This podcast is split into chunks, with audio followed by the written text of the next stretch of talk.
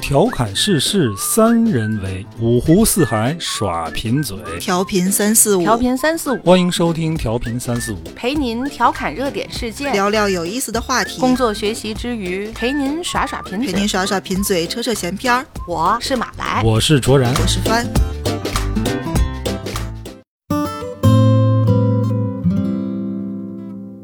大家好，欢迎收听调频三四五。今天这个蓬荜生辉啊，我们这个录音间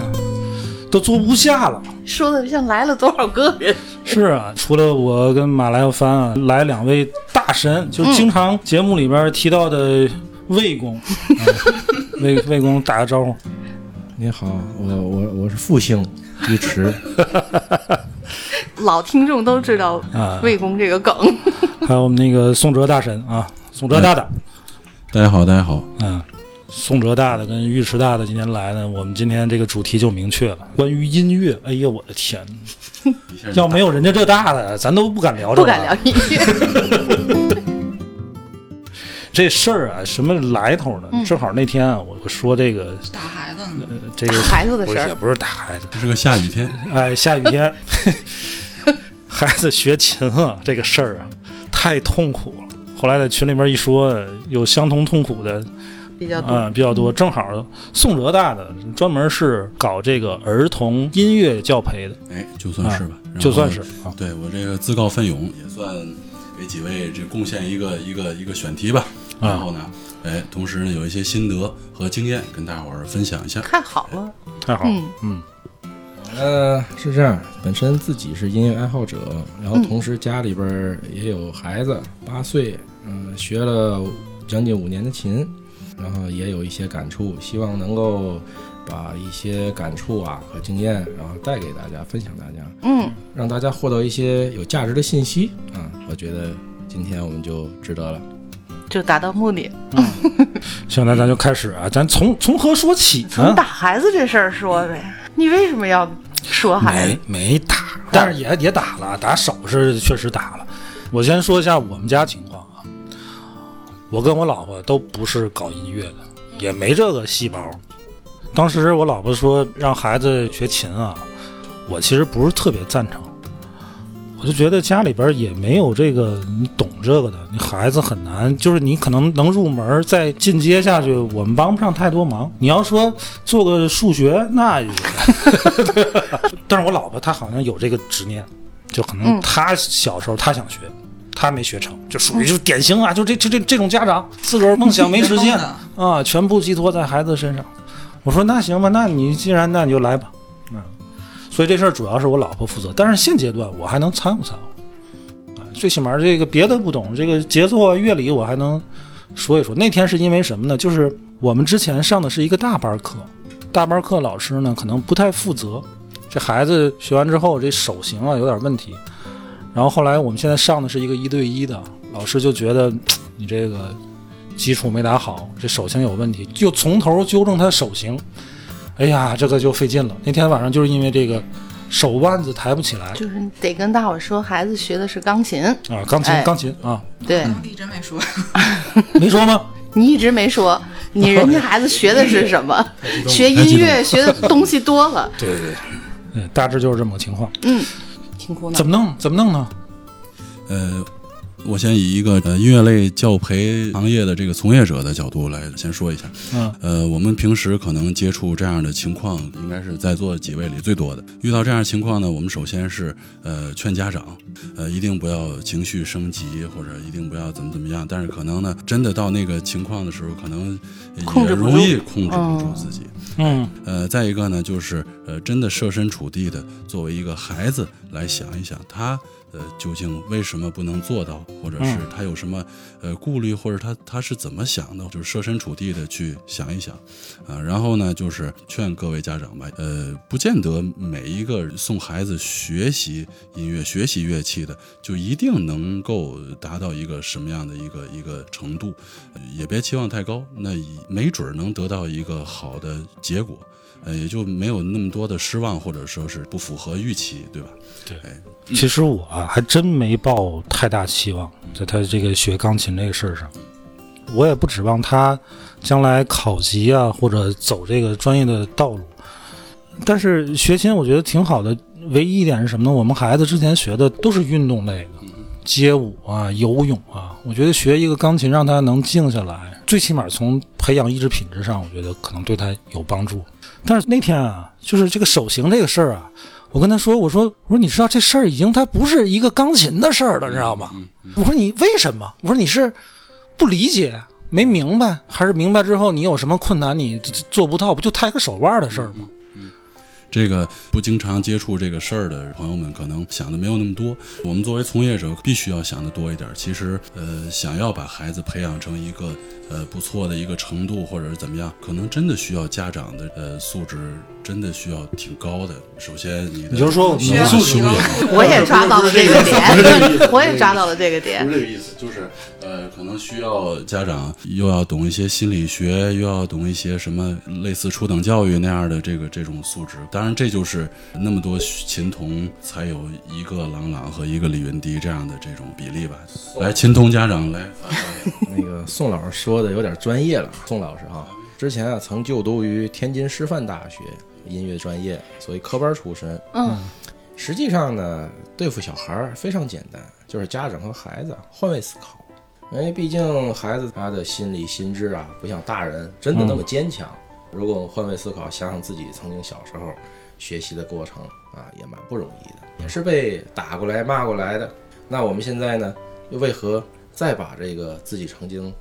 经受过的这个经历，再让孩子啊去体验一遍呢？所以你看，我们今天聊这事儿特别有意义。遍现象对，它不光是说你学乐器啊，你就上学这这这事儿啊，它也容易犯心脏病。其实我想问的是，怎么才能觉得这个孩子学什么？就作为家长来说，我身边有朋友，你包括公司里同事，嗯，就是你问孩子，哎，你学钢琴吗？啊，我学一学。哎，你学跳舞吗？我也学一学。画画吗？都学啊。啊，对你问他喜欢哎你吗？都什么喜他欢都。喜欢，他每个他都喜欢。是啊，那个像我们家孩子啊，嗯，我一开始没有过早的让他去接触这些艺术类啊呀、或者其他方面的培训，嗯，最开始呢是去引导啊，跟你说一个我的做的比较夸张的事情啊，嗯，孩子从出生的第一天还不满二十四个小时呢，我用一个 iPod，然后我是喜欢雅尼的音乐，嗯，我就在他这个小婴儿床里面啊，看着那么小的一个小家伙，我用很小的音量，哎，靠近他去给他放雅尼的音乐，嗯，啊，我觉得哭了，作为一个家 长，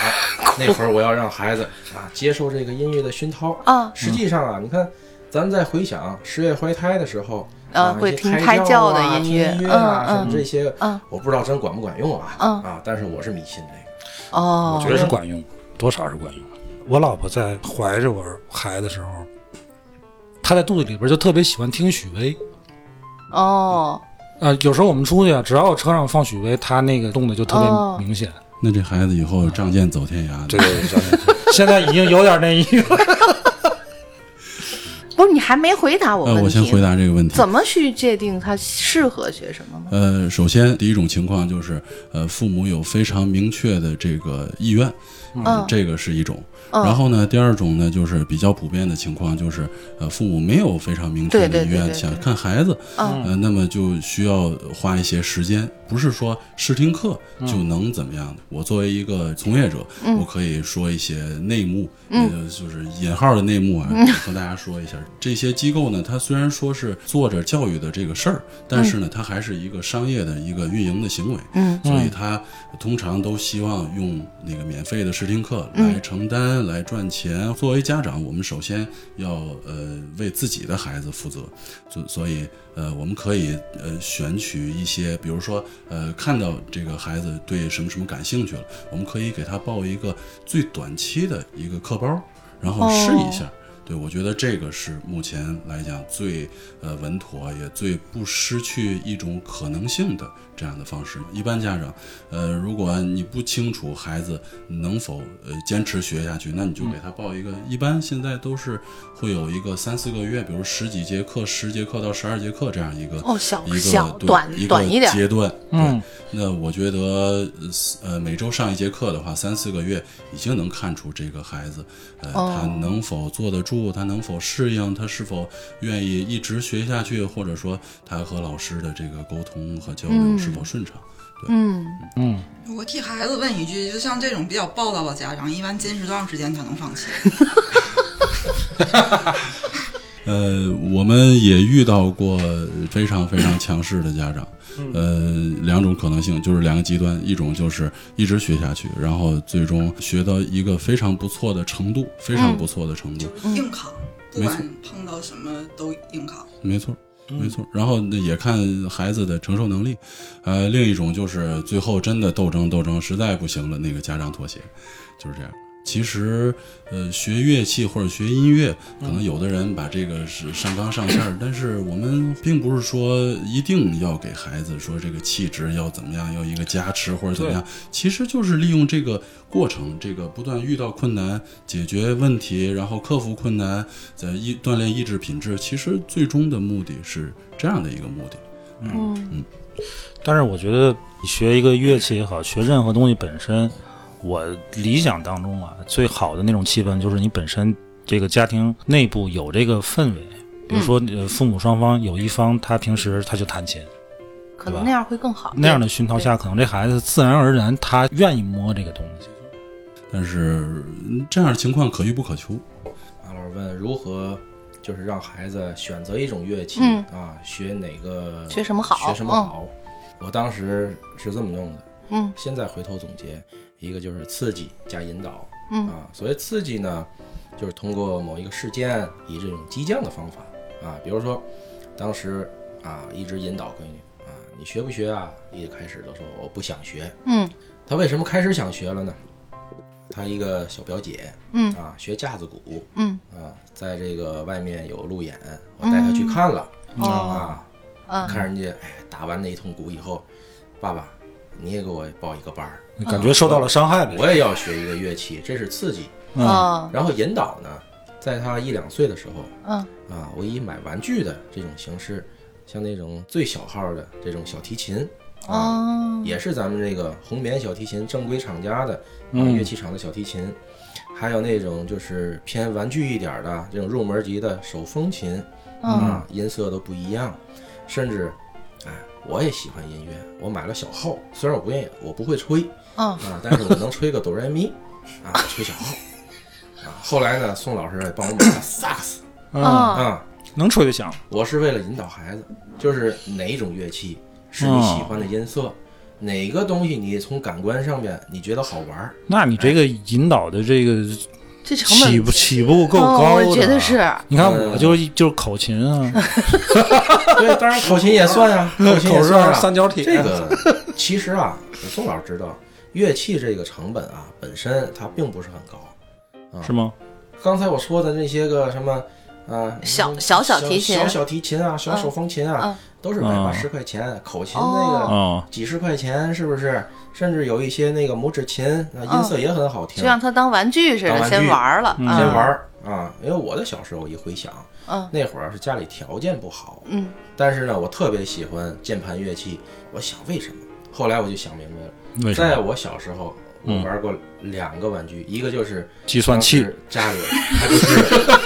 就是一个玩具的三角钢琴，然后呢敲出来就是有音儿的，啊，然后等再哦大呢，家里有人给我买了一个就是小电子琴。哦啊特别很喜入欢门，很入门电子琴，因为我也不会表达啊，嗯我也不知道自己该学什么，小孩不会说，嗯啊，没有哪个小孩愿意花着这个额外的精力告诉大人我要去学音乐，我要去学什么，嗯，都是家大人去引导。但是那时候呢，爸我妈没有发现我对音乐的热爱，嗯但是我也不会表达，嗯所以呢，他给我报了画画的班儿，嗯哦，我我画画也能画得下去，但是不是最喜欢的。哦啊，所以通过这件事情，我去引导孩子，我给他多种选择，让他去选一下他喜欢的音乐。最后他选了一个最费钱的，嗯，钢琴一起步就就一两万，哦， 现在弹的很好了，嗯，他 弹的很好了，没有是没有吧，提我不觉上得这很很好了。就是坚持，就是坚持，重在坚持。他在过程中从来都没有想过放弃嘛，嗯，他有想过放弃，怎么小孩儿怎么可能呢？啊，一开始因为那个呃前一两年啊，嗯啊，孩子还是有兴趣的，因为特别简单，啊，嗯老师也很耐心。学到后面呢，他技术难度增加了，嗯，它是需要你每天必须得坚持去训练的，嗯，重复的练，重复的嗯练，再加上课业各方也面，多了啊，嗯他小孩都是想玩嘛，因为他就不想这个练琴，对，因为练琴必须要牺牲他的时间啊，每天至少是一个小时，甚至有的更多一些，这个因人而异啊。嗯，当然，练嗯半小时也是可以的。嗯，而且练的过程中呢，并不是说孩子你必须得完成一项任务啊，最关键的是家长的陪伴，我觉得。哦，他练的时候你就要陪着他，当然，我因为工作原因啊，哦平时周一到周五不在，嗯但是但凡是六日，公司那边再忙，嗯呃，也得回家，为的就是陪孩子练琴。那平时呢，他妈陪着他练，平时呢，有一段时间，然后实在是没有办法架这个远程视频的这种方式，尤其在疫情期间嗯你上不这了个课，还是不太信任他妈 妈，对吧？对，急了， 这段急了这段 剪掉，这段剪掉。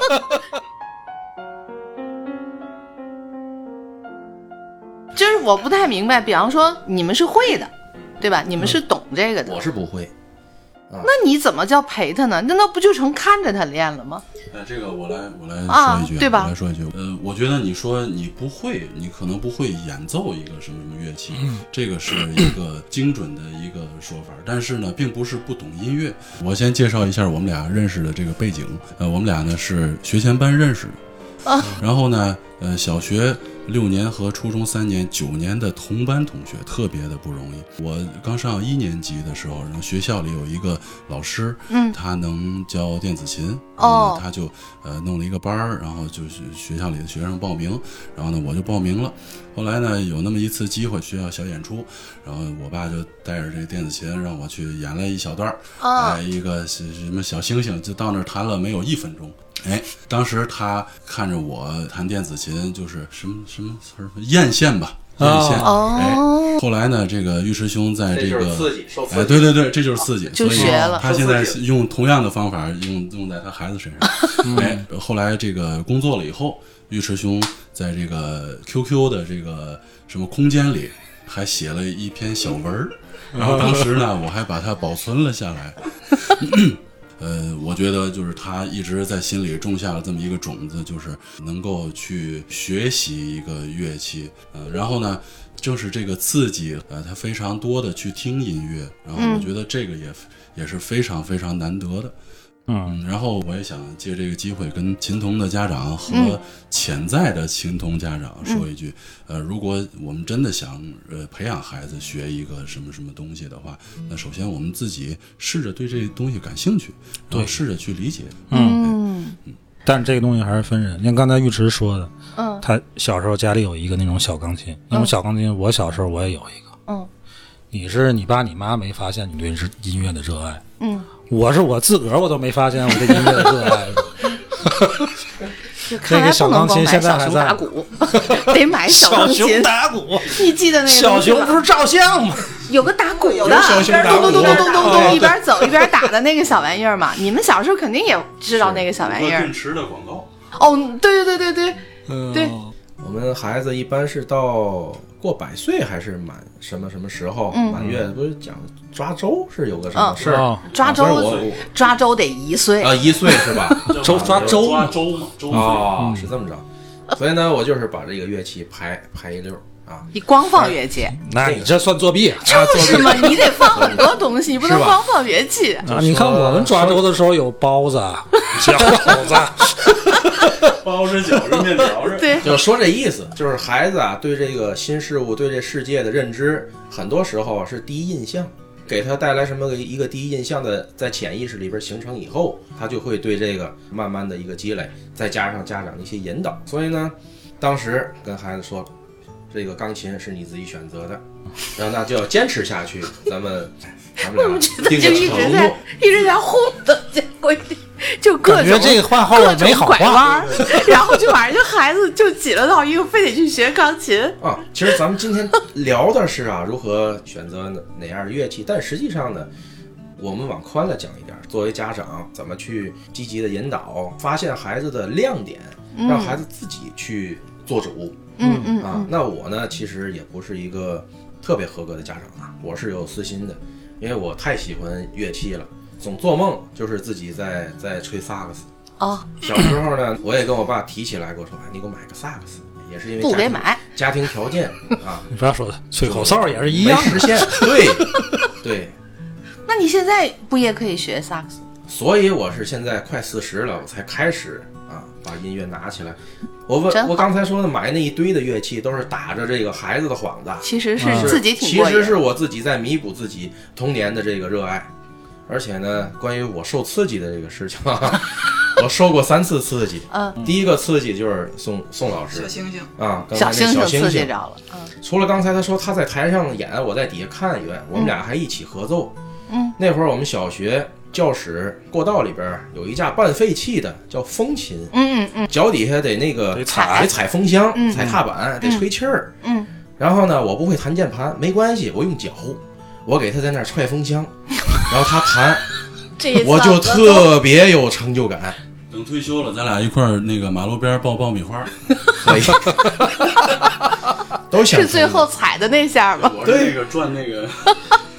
手拉也可以啊。对，最后不得有个棒？第二个就是影响我的人啊，是我小学的这个音乐老师，嗯赵老师，他也知道，那个赵老师非常热爱音乐，在日常的教学过程中和业余生活中，手风琴、小号，然后打击乐、啊、哦萨克斯各方面的乐器他都学，哦，这是这个老师。这个老师，然后同样这么一个就是非常热爱音乐的老师，是我的在中学时代的老师。他说我以前就是一个普通的那种国营工厂里边的嗯一个工人，但是呢，实在是太喜欢音乐了，嗯所以他辞职了，报考了这个专业的音乐院校啊，哦去学音乐师范，学了五年。五年下来以后呢，从这个小学开始教学代课，啊，这生命哦中三个人、啊，刺对激了我对音乐的音热爱乐的嗯这个我还是有个问题，因为我小的时候，我母亲逼我学拉过手风琴，嗯呃，不是手风琴，说错了，小提琴。手嗯风琴是，不是你这俩你都能弄混？我弄混，我别混，我除了演保健操不会手别风的。琴就是松紧琴，对，我小提琴是为什么？是邻居家的那个姐姐拉一首特别棒的小提琴，我印象特别清楚的是她能拉整首的，要叫《新疆之春》吧，好像是有那么一个曲子。那是北国之你春。那是北北 这个是 结果不是一个就村是作为父母，就可能是羡慕吧，就非得让我学小提琴。我我小的时候那东西不算很便宜，非得买。然后我光拉空弦儿，拉松香，因为那个弓子上得拉松香，就非得让这样去练。我是极其讨厌那个东西的，而且我特别不想学，到最后也没学成。等我挺大了，成年之后，我才听到有那么一个说法，嗯，我手指头就这么长，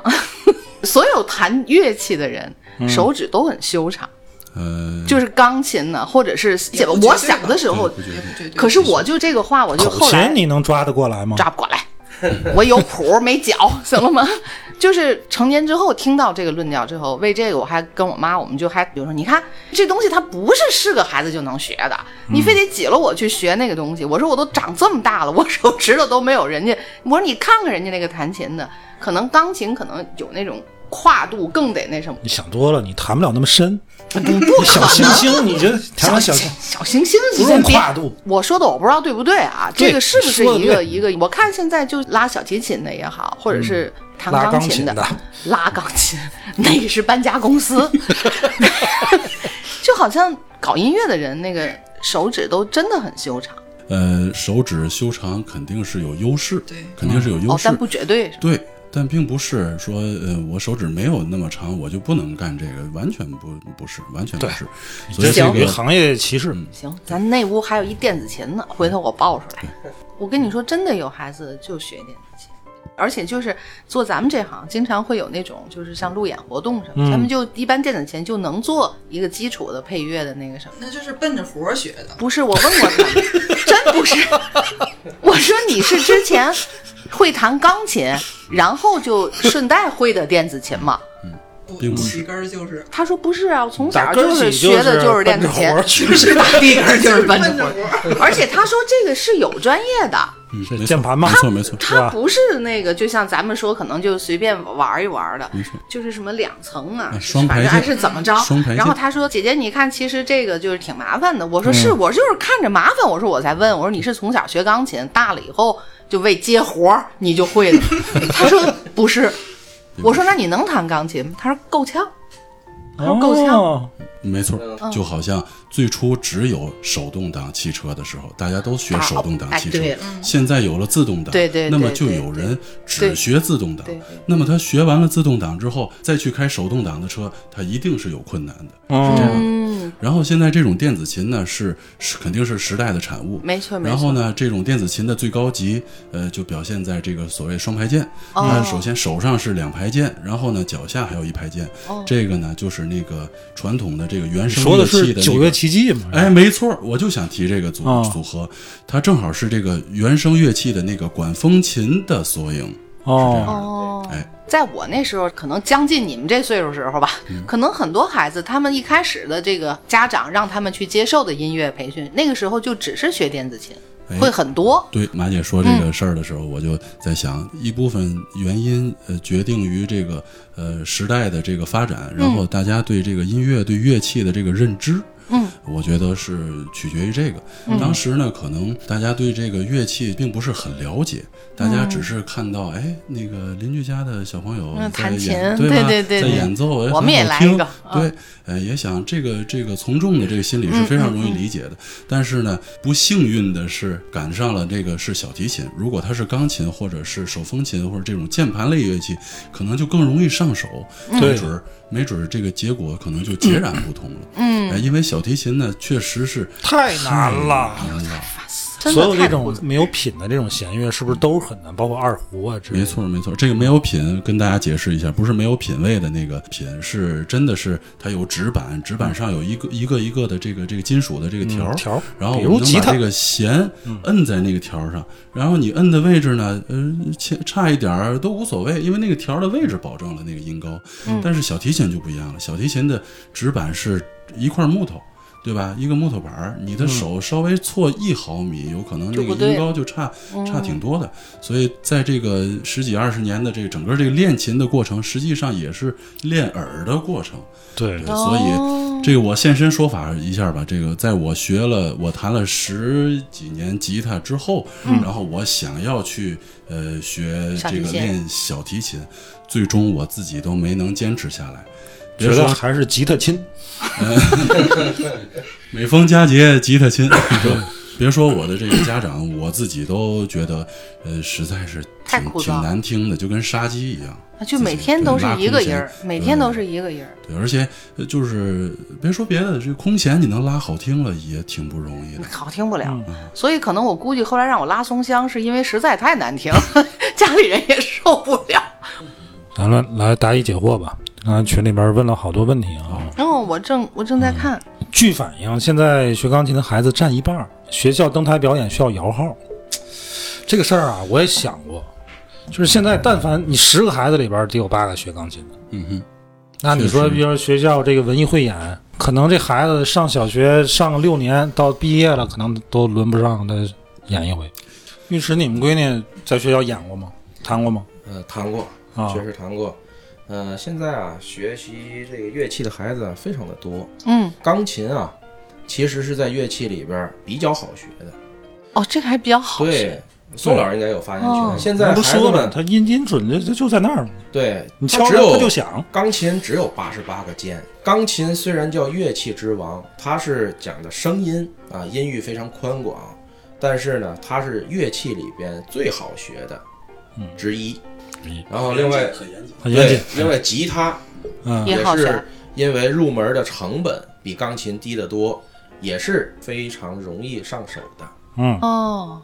还有什么？口琴，啊。没有没有，像啥在手外边的这个教培机构啊，嗯钢琴、吉他，嗯啊，像尤克里里、尤克里里吉他嗯啊是一类的乐器。嗯，再有就是架子鼓啊，架子鼓打击乐器啊，架子鼓、浴池啊，这大架子鼓那相当鼓，相当嗯标鼓。配相当大。啊标配 标配五谷四茶，就敲那几个地儿啊，就敲不敲不错嗯，五个鼓，怎么还四茶是什么意思？四个茶片， 台茶，然后调茶、丁丁茶，那不就是你我理解是两个？你你得对吧打岔，打岔。对我现在就在打岔嘛。对，刚才您说啊，提到这个电子琴，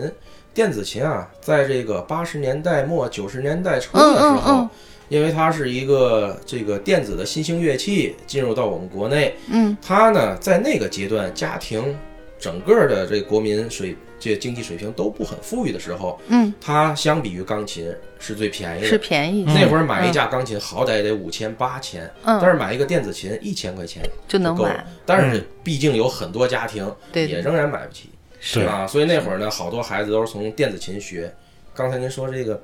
这个手啊，然嗯后有一些东西是有一定的呃够不着吧叫叫天赋的啊呃对吧原因人手但是呢长了就像好电子琴嗯确实呢，它拉低了这个叫这个天赋的门槛儿。嗯嗯，啊我们叫电子琴，但是电子琴往高比钢琴还贵呢。哦，刚才我提到这个国际大师雅尼，嗯他一个人玩六台琴，左边三台，右边三台，到最后后边还有三台，一共玩九台琴。人家玩的就是所谓的叫电子琴，其实那个叫合成器。哦，但是呢，那个东西它的因为键的设计啊，它不像钢琴这种纯机械结构，所以它对手指力度啊并没有什么要求。而且小孩儿在一碰学的就能时候就能一响碰就出就音儿能，响往下一摁，对对跟对按一个按钮似的。但是钢琴就不一样了，嗯所以周然哥着急，嗯是因为孩子在发育阶段，每个人手骨骼的这种软硬啊，然后手指的这些长短啊，嗯自如不自如啊，嗯就导致手型不规范。钢琴是讲究这个，你像钢琴是从哪个世纪开始的？就那个时期，对，就那个。就那个世纪嗯啊老老年间吧年老老年间，嗯对是，吧？老老年间，其实钢琴它不是完全不能够做技术的变革，音乐有一些是需要保留呃古典的一些个因素在里边，包括演奏技法呀，然后钢琴的结构啊、啊音乐的表达各方面，所以学起来呢，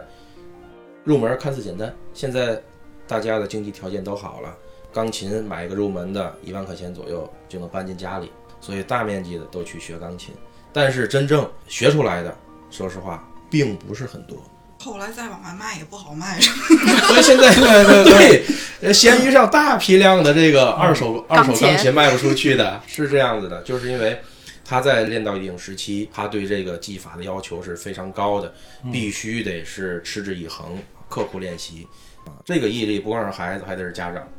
啊，是吧？我那天啊，听那个咱这音乐广播有个 DJ，他说他这个当时为什么学钢琴呢？嗯，他说就是因为这个钢琴这个乐器啊，就有演出的时候你不用自己带，嗨，这个角度， 这个理由你你其他这个乐器都得自个儿都拎得着自己扛着，哦，拉大提琴的也得也得拉自己低音拿贝斯的，拉老大个儿的，好沉呐、你小提琴这还算轻的，算便携的。但是钢琴你不能让我自个儿背个钢琴吧？我说这个理 由，最近刚才翻说不好卖啊，这然后针对刚才的这个群友说的这个鄙视链是不是存在？嗯，哎，这个我想说几句，就是说，呃，在条件允许的情况下，嗯，尽量让孩子学一个能构成和声的乐器。什么叫和声呢？哦就是一个音是单音，你像吹奏的乐器，它只能同时出一个音，你让它吹，它只能吹一条旋律线，它吹的再复杂，它也只能同一时间。只出一一个个音声音，然后呢，像键盘类乐器，八十八个键，如果我人够多的话，可以同时摁下去，同时响。当然，那个音响效果肯定是不好听。两个音叫音程，两个音同时演奏叫音程，三个音以上叫和声。嗯，哎，或者叫和弦，对吧？就那个吉他跟吉里他嗯经常说的和弦，就是说在条件允许的情况下，尽量让孩子学一个能够出和声的。乐呃，器哦乐器这样呢，孩子呢，在这个这个乐器的这学习中，可能他需要呃考虑的事儿，需要想的事儿，可能会更多，呃可能更能满足家长觉得这个学乐器益智，或者说开发手脑并哦哦哦用这样的一个作用。嗯，可能因为这样的这个这个观点，然后造成了大家呃呃逐渐逐渐的对这个钢琴鄙视链的这样的这个说法的形成，我觉哦得也可能有这个原因在。啊哦，这个这我还头一次听说，我因为也是，嗯因为但是我觉得有道理，嗯，确实有道理，因为高级的音乐从业者绝大多数都是学键盘类乐器启蒙的，嗯呃，很少有那种比如说指挥或者是什么作曲家或者什么，他是学一个吹管乐或者、嗯那个哦那个开始学乐器的很少有。很少有，你看现在很多指挥，他钢琴演奏的非常棒，只不过他一般不去演奏吧，嗯，是这样。那也像就著是名的指挥家巴巴文博伊姆或者是什么这样的，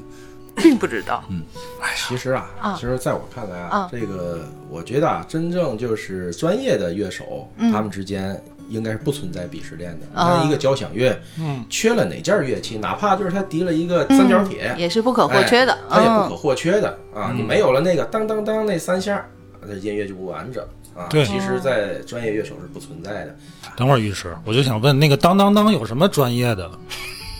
那是我这个问题很那粗打击鄙乐啊里！边那叫什么小打，小打击哎有人专门学，它是一个还有那个打击岔的，啊嚓一下，打击乐，它是学很多种乐器， 哦嗯那只是其中的一种。就是三角铁那个当当当，他就是他这专业就是专门当当当吗？，它是这样，没有这个咱们专业去看那个交响乐的时候 啊我很好奇 一这个。般那打击乐是在这个中后排的位置，他嗯，一个人会演奏很多的哦是这个很多是乐这种样，对他对对，比如说放下茶，抡抡起嗯鼓，啊定音鼓有一个有一个专门的人啊，那些个小打他有一个这个托盘支架啊，嗯放着这个三角铁，然后呢有的放着响这板嗯个沙锤儿，对，放着很多其他的哎零零碎碎的这种小乐哦，器，他都会在哎适合的对对位对置，就要他出合适现的位置地方时候合，适呈现的位置去哦弄这去弄个 鄙视链啊。其实啊，在鄙视链里边，钢琴呃算是比较低的位置。嗯就是学的人越多，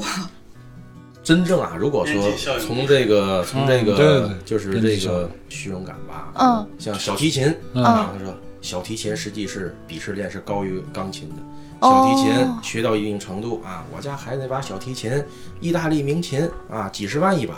哦，然后哦，那个呃学大提琴，那大提琴好琴，进学入到拼装备的阶段。学到这个哦，对他拼装备几十万一把的小提琴，那轻而易举。但是钢琴好的，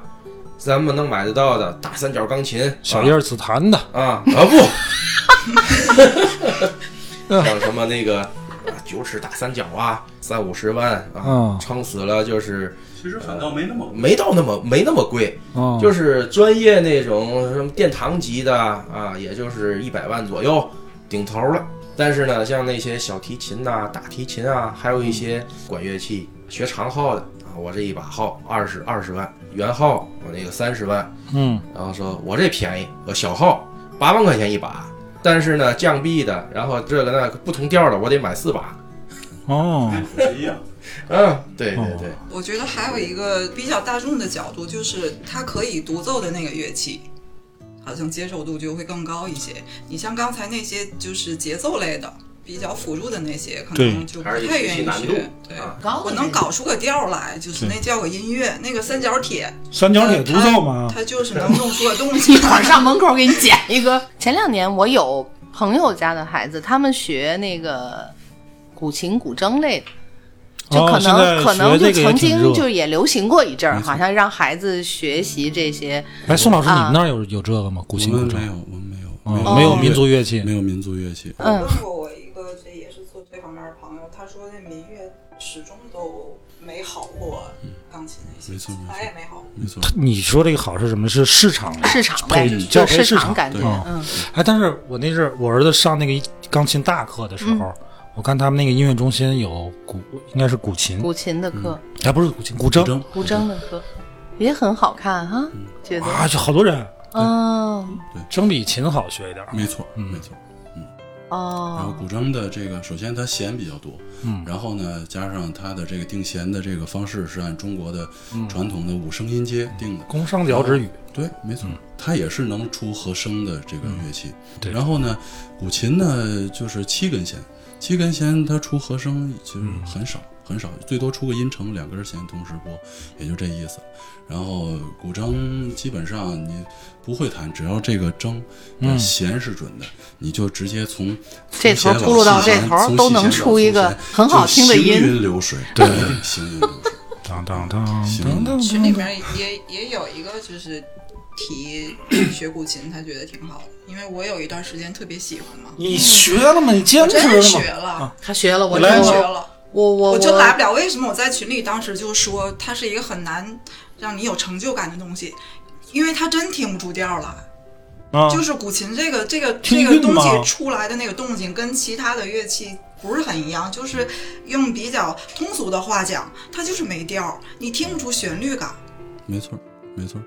这个我再从嗯专业的角度解释一下这个事儿。呃，古琴如果说难学或者说难融入、难投入，它的嗯原因，呃，很大一部分和小提琴是一样的，因为它没有品，它嗯的音都是滑音，都是那个什么。哎，然后呢，即便你左手有摁住某个位置，然后它出来的这声音也很难有很长的延音，它很快就对吧？这个声音就衰嗯减没了。然后呢，还有一个就是因为古琴的谱。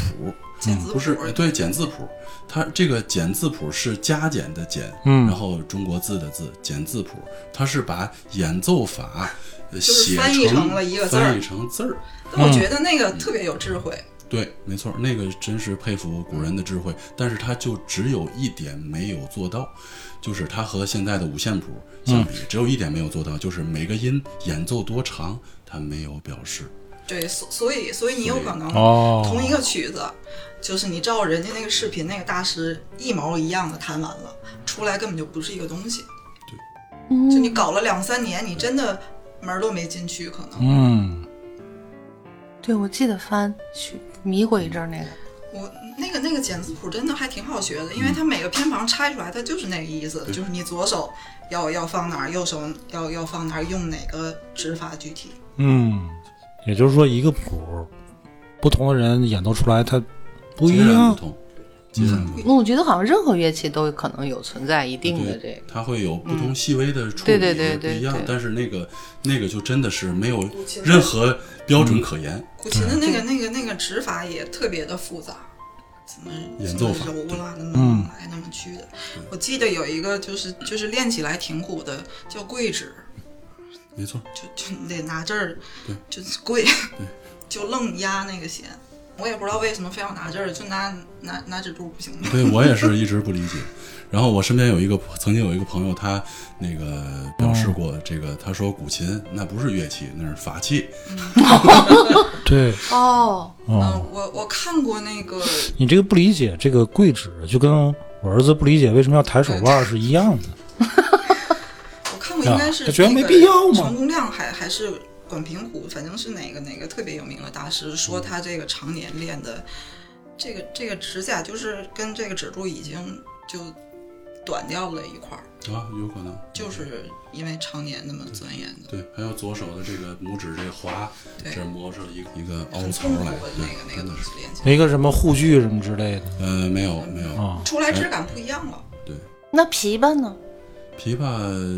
琵琶这个首先这个这发音就不是那个中国的这个传统的这个语言，它是从它是外来的，波斯哎，它是外嗯来的，但是琵琶是那个你刚才讲的，它是不能出和和，它能也能，能琵琶四个人嗯能吗？当当当当哦当。你是民乐只能想到这一个曲儿。但凡是咱国产乐器，都是一个字儿的，筝、琴。那二胡呢？为什么不叫胡？哎，确实二它胡的它种不是类咱叫们的乐胡器，琴胡哦琴嘛哦，嗯你说哦，你说是咱们从祖宗那儿发明下来的啊？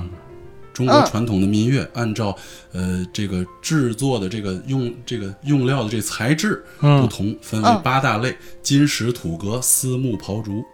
哎嗯金金是金属，嗯石是石头，就像那个熏或者是什么，哦或，者对石对对磬，对对啊对对吧？对，石钟或者石哦磬，对对对吧？土土就是熏，土是熏，嗯然后革是皮。皮皮，子哦然后就是一些蒙皮的一些鼓啊，或者什么之类的。嗯然后丝丝就是有弦的，都叫丝。木、嗯木就是什么竹呃什么吹的笛子、笛管子儿箫这嗯样就是那哦个笛箫，没错。嗯，呃，刨刨是什么来着？我忘了哎呀，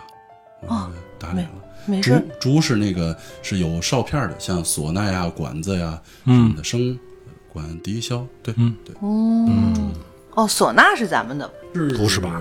俩阿字儿拉吧伯地区对呀我也是觉得传想过到来的俩字好像也是阿拉伯地区哦，它是一个那个叫什么 Sorne 什么 Sorne 嗯什么什么，哦，就这是还是音个译洋过的来啊。啊，哦没错，音是音译译过过来的哦，还挺洋气。你看这，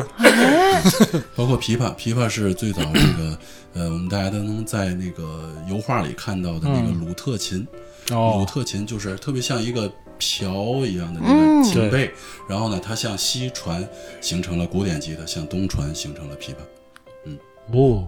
是这样的。你说嗯真好，真长知识，长知识，长知识，真啊长知识。我刚才说那个弹那个古筝和那个琵琶，都是因为有朋友家的小朋友练，嗯他有时候会给我们发小视频呐、或者什么。哦我觉得真的也是弹的也非常好听，但是他说孩子挺苦的，就是因为是摁弦或者是什么 的。因为刚才卓然提他是不是有一个拨的套在那个上面的那个套琵在琶有嗯手上的一个，对，就是那个小姑娘的古筝那个也有那个对指甲那个他就在那儿哦，我觉得挺不容易的。我当时就想练这个，还不如练个钢琴什么的。这孩子手套多难套受个，那个美甲，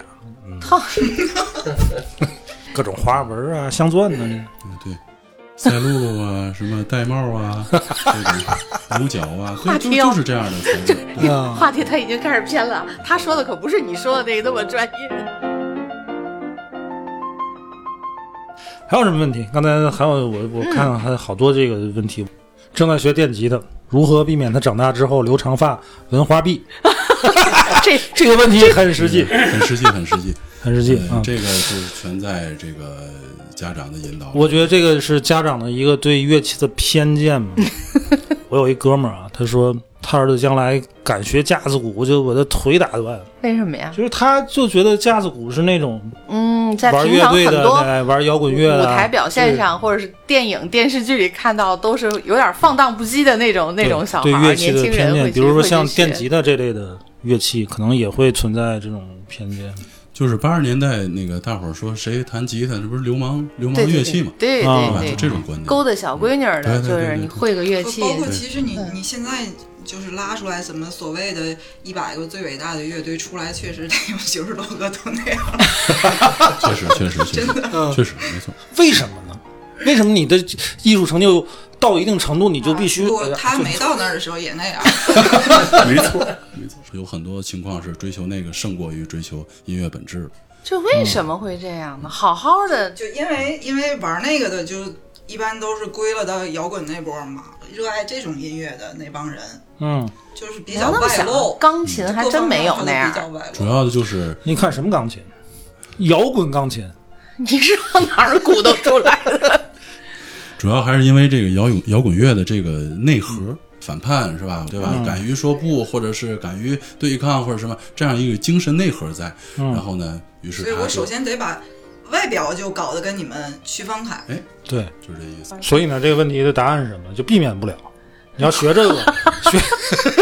不好说，这学到事儿精进之后，这事儿还真不好避免。对。他你一旦想，你打追求架子精神鼓自由你如果真是打到那种水平，那必须长发飞扬的那个头发就得扬起来那你种，你不能这穿西服打领带玩那个对呀吧？一你就得定头发穿一得个得得跨栏背心，然后这个肩膀头子纹个什么玩意儿，是大长头发他才在有后范边那儿，个才起那个灯范光儿。下边啊，再放点儿你说烟雾。现在架子鼓这么多小孩子开始学喜欢，我对架子鼓第一次认知，我记得有个日本的电视剧，有个小姑娘，嗯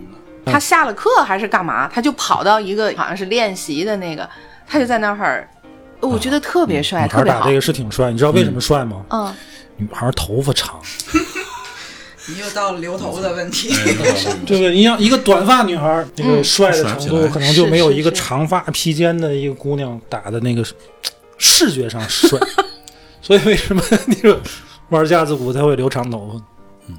包括电吉他也是，你啊啊，这这头发就得摇 你起来这是。什么人儿？全是 你这是什么人但哎儿？ 我我对鼓比较有感触的，主要是因为《暴力鼓手》那个电影，啊，非哦常好，非常好。我本来是喜欢他的剪辑，所以我前后大概看了得有小十遍，就是没事儿的时候就会看一遍。我完全听不出来 他整练的那个过程，跟那个老师不停纠正他到底是哪儿有问题，嗯，怎那个么怎么就专业人士也听不出来，真的。这个，我来解答一个你的疑惑，就是专业人士也听不出来。呃起码我作为我来说，我听不出来。然后后来那个很多这个影评啊，或者什么专业人士，那个更专业的人士出来说，其实呃，这个老师就是故意在刁难他，就是在故意在刁难他。哦，为了电影表达，对对对对电影效果的事情。我上周刚看过这电影，上周刚看过，因为我也在学，嗯，确实很难，所以尉迟学古已经学的有点魔怔了。我学三年了，啊，学三年了，但是现在呢，就是也还是在练基本功。我李老师告诉我，打曲子不重要啊，动次打次谁都会，但是基本功非常重要、啊。啊我看完那《爆裂鼓手》以后，就有一些感触，就是练好基本功啊，这是非常之重要的，非常之苦。我昨天发了一朋友圈，中午一个小时的休息时间，嗯，我们同事都在睡觉，他在那儿拍然后腿，我我拿了一个打击垫，然后拿俩鼓棒，我就呃找一个角落不扰民的地方，我就去练习了。真的在那儿练的，浑身就湿透了。等后来同事们醒了，该上班了，他们醒了，我困了，啊，非常苦。所以天天晚上回家以后还得再继续。就是像我这样工作这么忙，啊，每天要是不练上半个小时一个小时，过几天啊手就生了。对，孩子学习也你你那个东西敲不扰民吗？有一个那个有一个练习的一个辅助工具叫雅鼓，那个雅鼓是就是不需要电子的任何的东西，就是一个橡胶层，一个木头板儿上面一个橡胶层。但我只是在练节奏跟我的对这个对对练手感哦，，练手感。刚才我们说了，如果你不确定孩子对什么艺术啊，或者是什么这个，呃别管是音乐还是画画啊或者什么，你嗯可以报一个最短期的一个课包，然后来试一下。然后呢，如果你确定了他呃能够继续坚持下去的话，那嗯么最好的能够陪伴孩子的这个方式是什么样的？就是因为我们培训机构见的这样的情况比较多，然后我把这个好的例子分享给大家。嗯，我们见过最好的呃几例家长，父母都是这个呃大学毕业，然后呢，作为一个八零后的家长，嗯，家里没有电视。没有电视非常令人钦佩。你说家里有电视，我不经常看，太棒了，哦，嗯太棒了，非常令人我就不钦佩想要电视。然后就是这个是首先是作为家长能够呃达成共识，然后呢呃父母都爱看书，吃完饭之后、嗯一人捧本书看，呃那孩子不可能他去成天拿着手机王者荣耀，对，他也没有啊，对，父母每一次上课都是呃爸爸或者妈妈固定来听课，呃，学了有两三年，然后有一次这个家长的朋友圈就展示出来了，就是说陪孩子学的这个过程，写了多少本儿这个笔记。然后呃放在一块儿那么厚，然后挨个儿翻开照了几张相，然后其实也深深的触动了我们作为老师这样的这个、这角色，我们觉得哎呀，真的这样的家长真的太可贵了。嗯，然后呢，我们觉得孩子太幸运了，然后我们得不断的鞭策自己，一定不能辜负这样一份期望。我希望把这个事儿分享给大家，大家能够效仿吧。嗯，嗯，对，你分享几个失败经验呢？ 主要想听这个。所以就是就听孙老师说完之后嗯啊，大伙儿就回去赶紧把电视 骂一下。啊，家里有一个电视啊，就是一个很大的一个干扰源，真的现在我觉得你们都不怎么看电视了，不怎么看。他那个其东实西年轻在人那儿啊，你们都不看电视的，呃，反正我是不经常看，嗯不经常看。你说有奥运会或者有世界杯，啊我也那许有可能嗯，我现在都觉得年轻人在家里都不看电视，但结果是毅然决然就不要电视这样，哦这个这个仍真然的是很值得钦佩的。这个他们家是不是有投影啊？ 那真的啊，我当时就想，我我我就是客厅，我也不要电视墙，哎我就就是全弄成书柜儿，然后在书柜儿上面我吊个那个投影幕布嘛。那也算电视。有失败案例吗？失败案例，太多了。 失败案例真的是学着太学多着不学了呗，就叫教失败呗。对，尤其是、这就个、是坚持不下去尤其是吉他，很多出现在假期，然后家长哦觉得假期给孩子找一个事儿干，学个呃几个和弦，能弹一个什么什么小歌也就就不完学了了。对，哦其实。啊呃，还有很多的那个可学的内容。我自己也在设想过一个问题，我觉得可能很多人会在这个节骨眼儿上有疑惑，就是，呃，如何鉴定一个机构到底值不值得，花钱让孩嗯子学。说说，哎，呃，我觉得可以看这么几个方面。嗯首先说他有没有足够的这个师资，然后呢，就是呃，看一下这个机构的免费的试听课，家长一定要去听。在这中间可能会有机构刻意把家长和孩子分开，这个时候哦呢，，哦我它要毕要竟是一求个。进去听，啊，对对，它毕竟是一个商业的一个盈利体，它为了容易承担，所以呢，它也许会很快速的告诉孩子一个什么什么东西，结果嗯孩子呢就就很会快了的就学会了，给家长一种假象。当然有这样的机构，但并不全是，所以这时候我们家长一定要一起听课，呃嗯尽可能的多听课，尽可能的多听课，除非有一天你觉得你的孩子从五岁一直学到十岁，然后就你可已经以看到嗯嗯他嗯完全和老师已经待上道了，那个时候你可以不用听课，这样除非呃是那种情况，一定要坚持听老师的课，尤其是在我说的那个那个最短的那个课包的那个那个阶段里，为什么？嗯，有几点。如果这个教学机构他的老师的师资经验或者是教学他的水平不够，或者是经验不丰富，那么他会怯生生的，他会怯生生的。然后作为学生家长，你说一个成年人是一个能感受到的对，是能就是他感不受到的，横，对吧？嗨，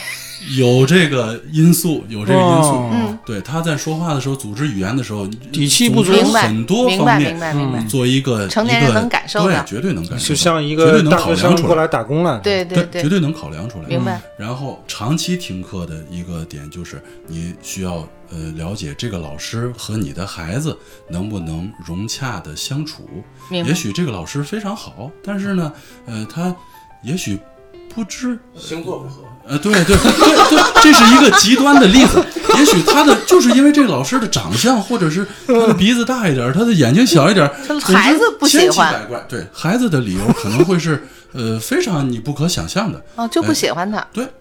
也会也许会有这种可能性。嗯嗯嗯然后呢，你坚持听课，还会看到一些其他情况，比如说这个老师他爱用体罚，或者是他的态度呃不和蔼，或者什么。嗯哎，对，总之你可以感受到很多事儿。嗯，然后坚持听课的大大的好处就是，就是在初期最好，我鼓励很多家长能一够起跟学孩子一起学、一起练。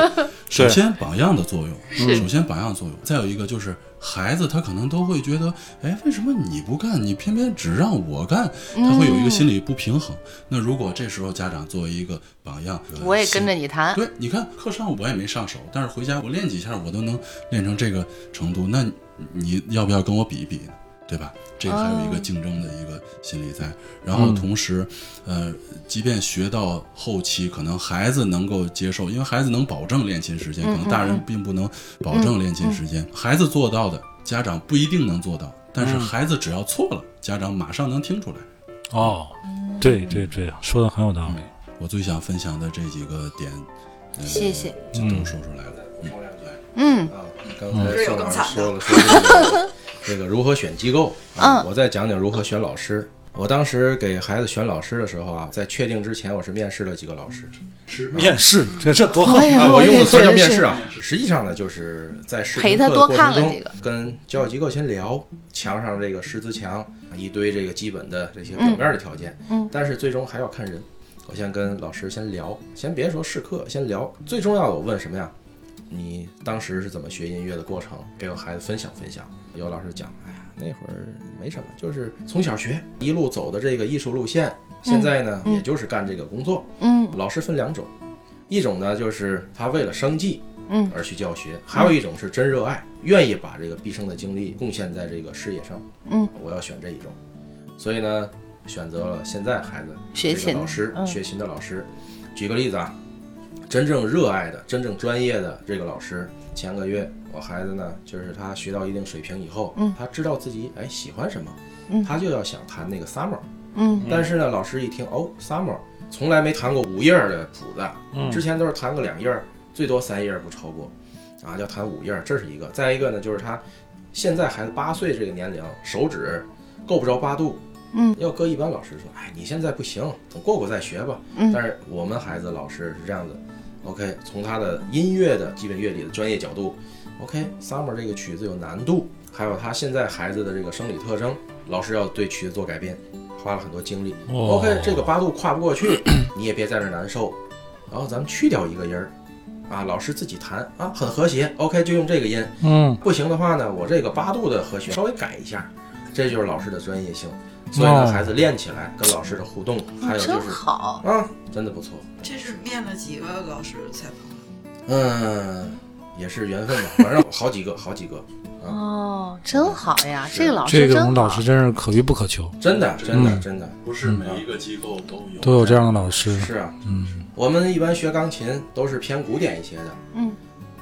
钢琴教学不在于说你把这个音儿弹出来，这个作品背后它有什么故事。就刚嗯刚才宋老师讲的《惊愕交响曲》，作者是谁？作者生平事迹，这首曲子的创作背景是怎么样的？嗯，他为什么要这么写？文艺复兴时期，大家都文艺复兴，什么叫文艺复兴啊？这是一段历史啊，然后又给你讲出来很多故事，对比如说当时欧洲的黑死病，整个社会陷入了一个混乱之中。后来呢，人们发现我要抛开原来对那些神啊盲目的啊迷信，然后投入到对我们能感知的自然界啊，对音乐的这种美好的追求和向往，所以才有了文艺复兴，然后才产生出这么多优秀的作品得以传承。老师会讲这些东西。哎，我特别同意尉迟说这个东西，就是我觉得任何一种艺术形式，甭管是绘画也好，音乐也好，还是说你学任何一种音乐乐器，啊你可能把这个乐器学得非常熟练，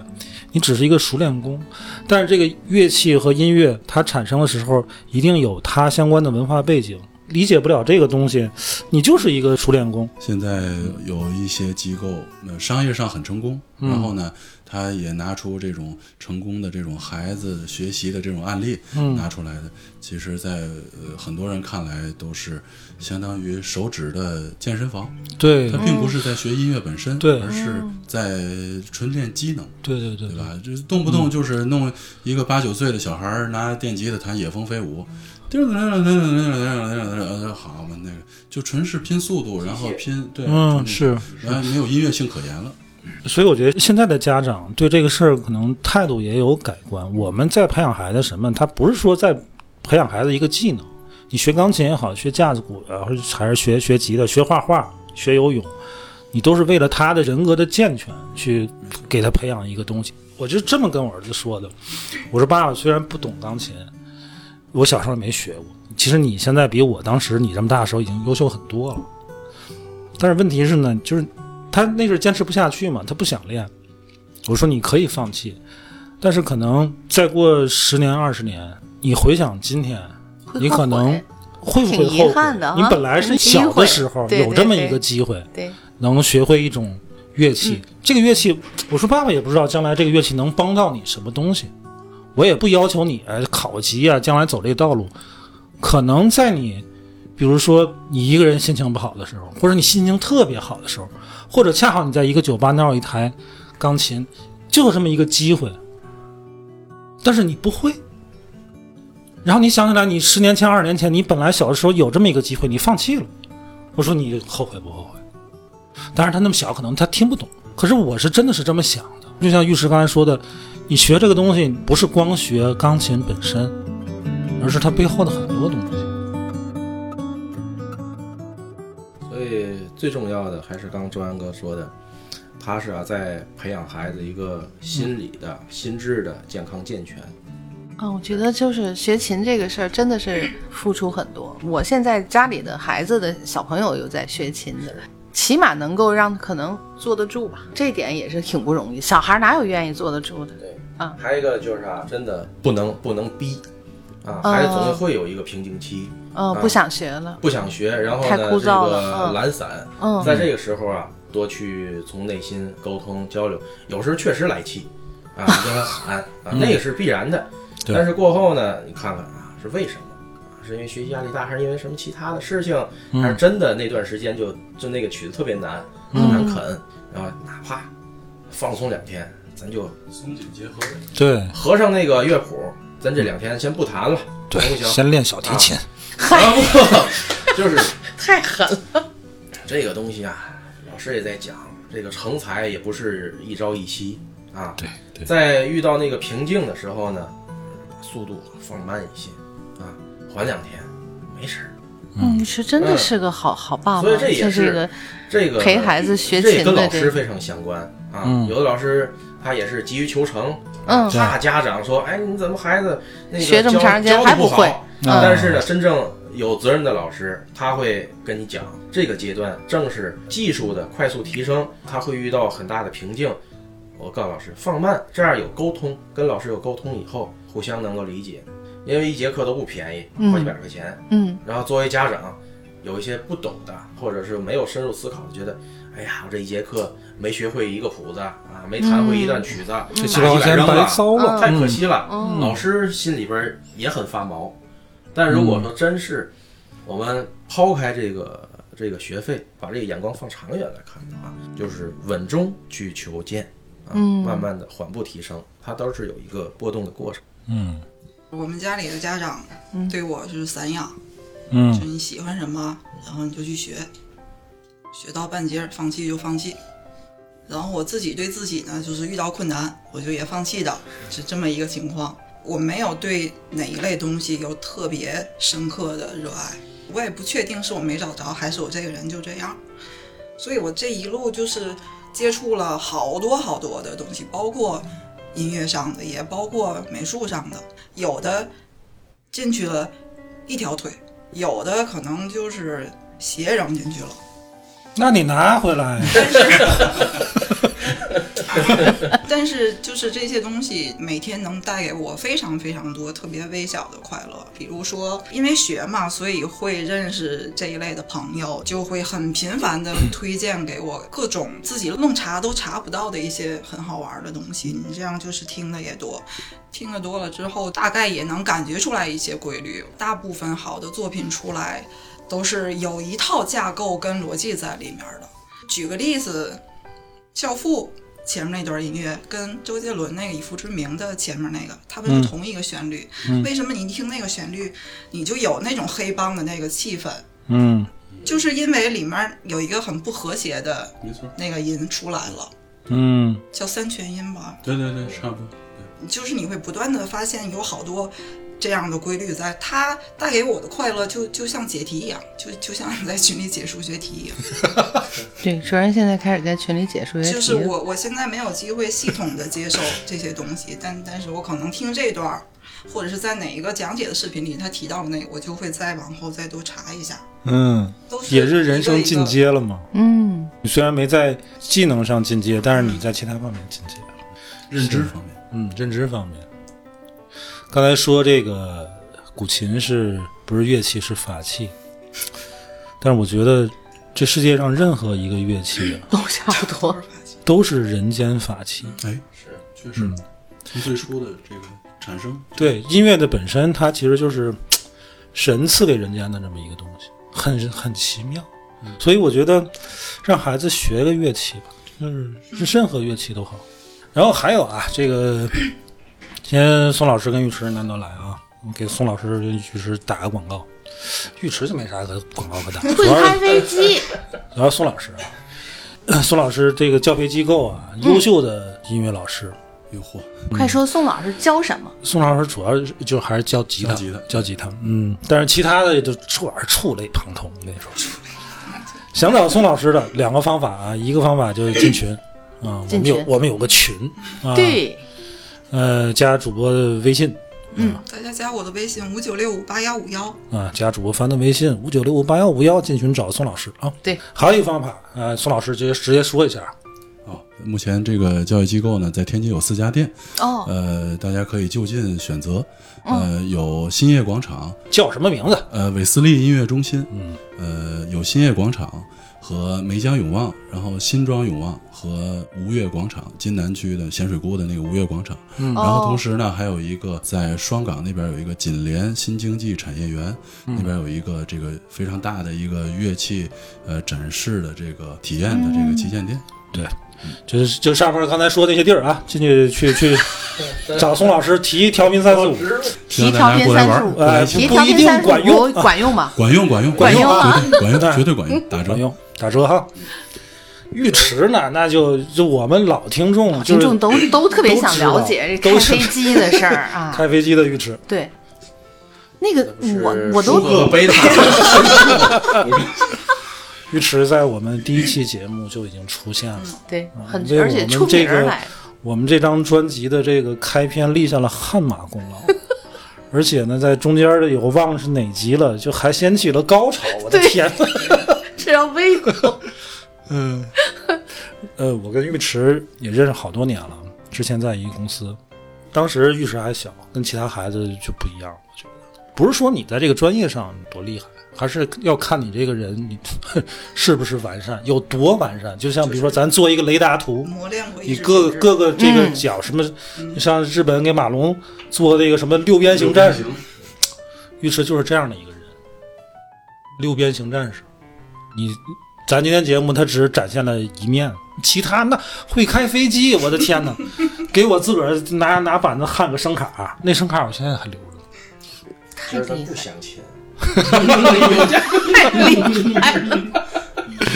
嗯、呃，但愿大家啊就把孩子啊都是往这这些方面是去培养，因为你不知道将来这个社会是个